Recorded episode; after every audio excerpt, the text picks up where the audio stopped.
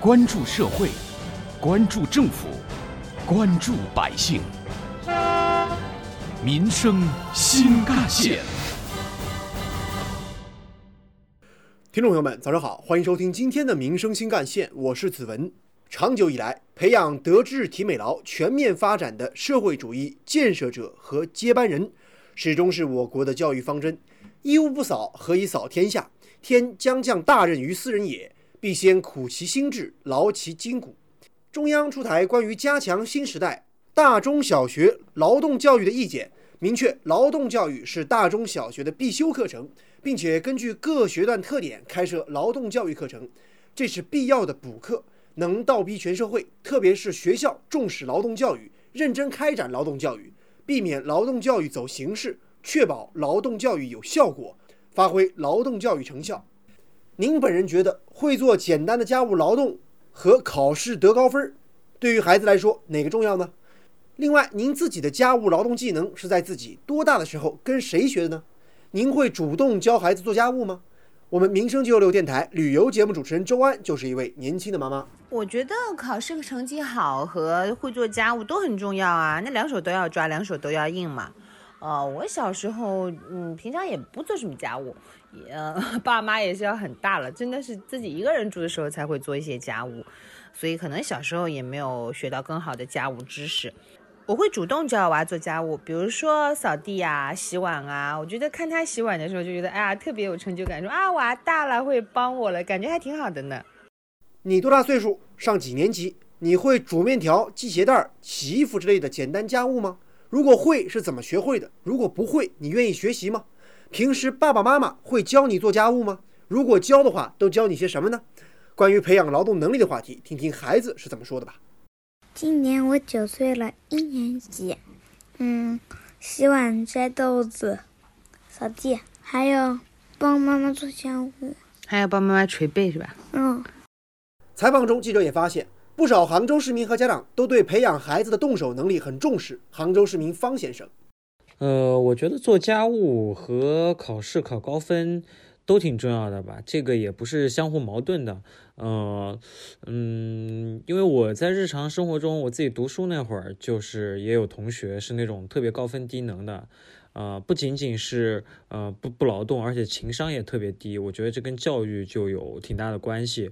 呃，我自己家务劳动的话是从小就做的，这个都是我爸妈教的。呃，当然我也会就主动以后就会主动教自己的小孩儿。嗯，因为我觉得呃自己主动打扫家务也是一个人。他的成长的体现也是情商的体现。你不仅仅是要培养小孩的这个，呃，高得分，还要培养他的啊高情商和独立的这个能力。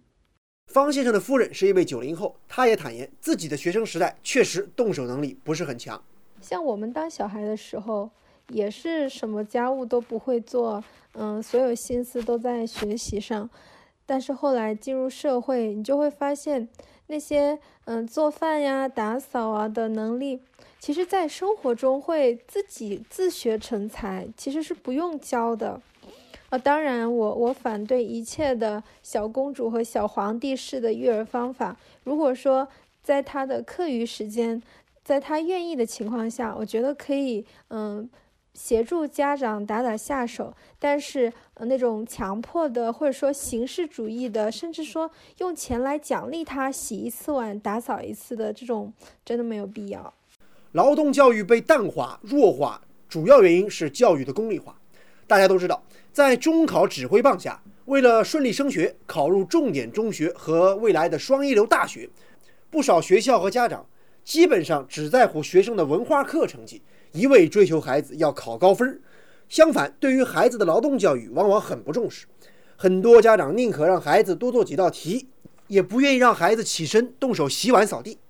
除此之外呢，目前学校开设劳动教育课缺少强有力的政策支持和倒逼。虽然教育部、共青团中央等部门在2015年的时候就联合印发了关于加强中小学劳动教育的意见，明确要求要重视劳动教育，健全劳动教育体系。科学开设劳动教育课程，配套劳动教育实践设施，认真开展劳动教育。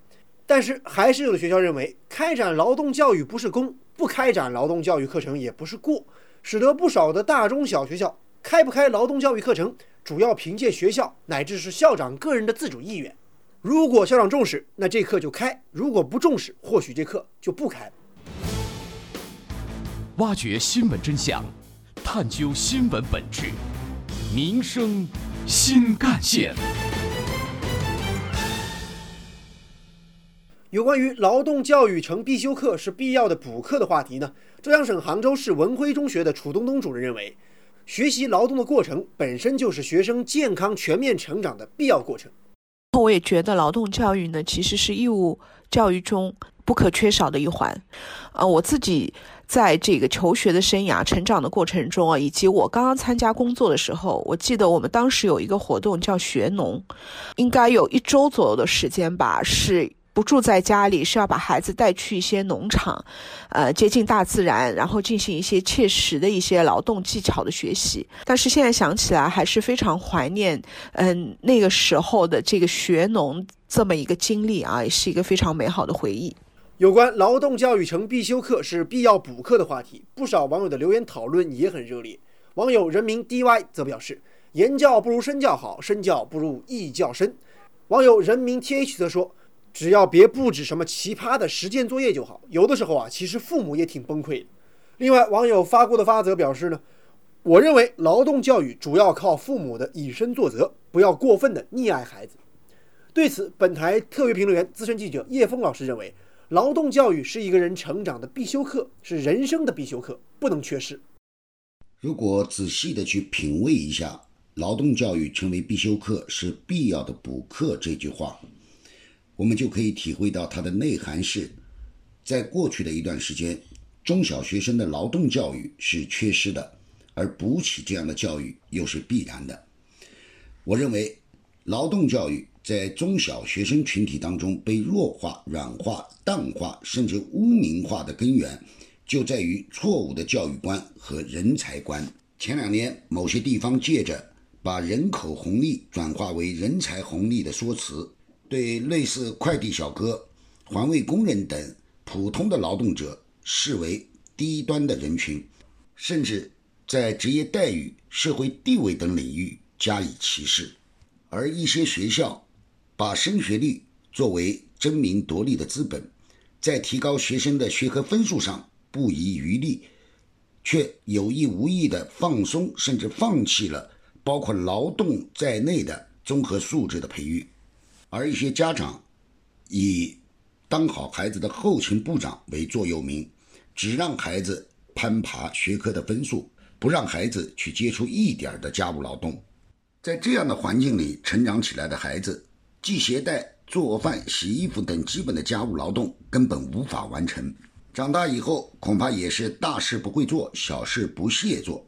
如果今后的社会都是这样的成员，这些所谓的精英，别说生活，恐怕连生存都成问题。我认为社会分工的细化是现代社会的特征。一些所谓的精英也离不开普通劳动者的帮助和服务。且不说人与人之间的互相尊重，分工的差异不能、不该，事实上也不可能成为高低贵贱的分水岭。当所谓的低端人群不存在了，那些自诩为高端人士。他们就得去从事被他们自己看不起的低端劳动，而从更广阔的意义上来讲，该补上劳动教育这门必修课，绝不仅仅限于中小学生，更应该面对成年人。有关于我们今天关注的话题，《人民日报》也曾经发表过评论文章，叫做《德智体美劳一个都不能少》。